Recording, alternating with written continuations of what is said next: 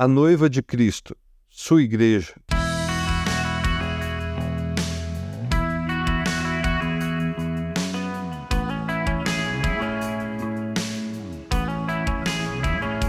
Nos últimos dias temos acompanhado os acontecimentos em Israel. Apesar da tristeza que sentimos ao ver crianças e outros inocentes sendo mortos, sequestrados, muitos feridos, saibam que nada do que está acontecendo é por acaso. Tudo que acontece com Israel tem sim um viés profético. Até porque esse conflito não é de hoje. Não se iniciou em novembro de 1947 com a resolução da ONU que criou o Estado de Israel. Até porque Israel é muito mais que um Estado ou um território. Israel é o povo escolhido de Deus. Mas saibam que Deus não escolheu exatamente um povo, ele escolheu um homem, Abraão, para que dele surgisse uma grande nação e que, por sua vez, seria berço do Salvador, dos outros homens, dos outros povos, Jesus Cristo. E esse conflito dos árabes contra Israel é parte do plano de Deus na busca da redenção do homem. Ele será como jumento selvagem, sua mão será contra todos, e a mão de todos contra ele e ele viverá em hostilidade contra todos os seus irmãos. Gênesis 16, 12.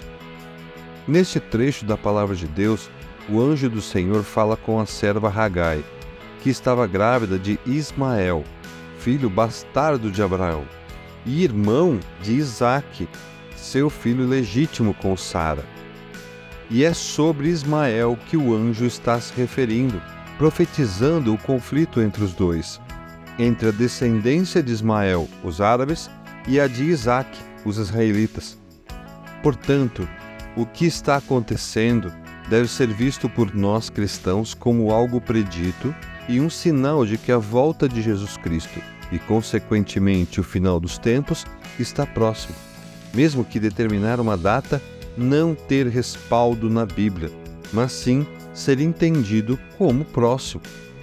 Vocês ouvirão falar de guerras e rumores de guerras, mas não tenham medo. É necessário que tais coisas aconteçam, mas ainda não é o fim.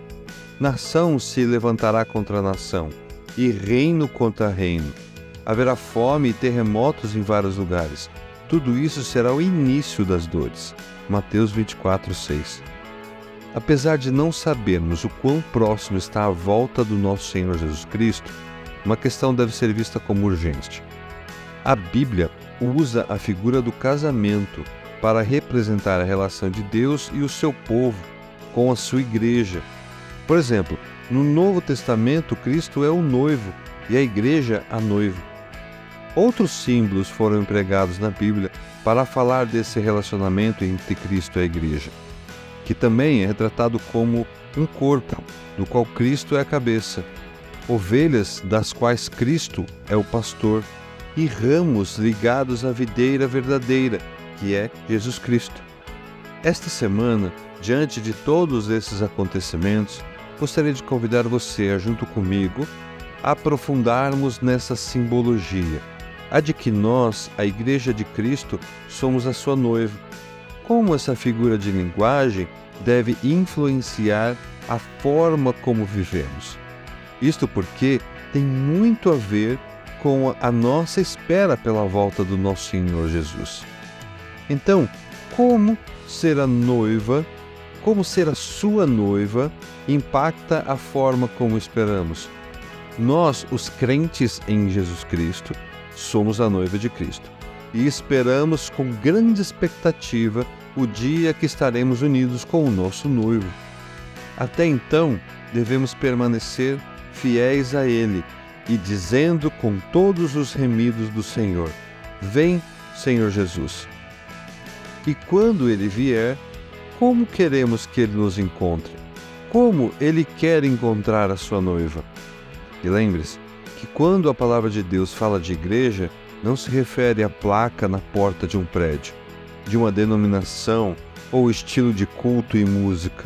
Não, ele se refere a pessoas aos seus filhos membros do seu corpo, que é a sua verdadeira igreja. E a beleza da igreja vem de Cristo. porque ele se entregou para santificá-la, para apresentá-la a si mesmo como igreja gloriosa, sem mancha, nem ruga ou qualquer semelhante, mas santa e inculpável.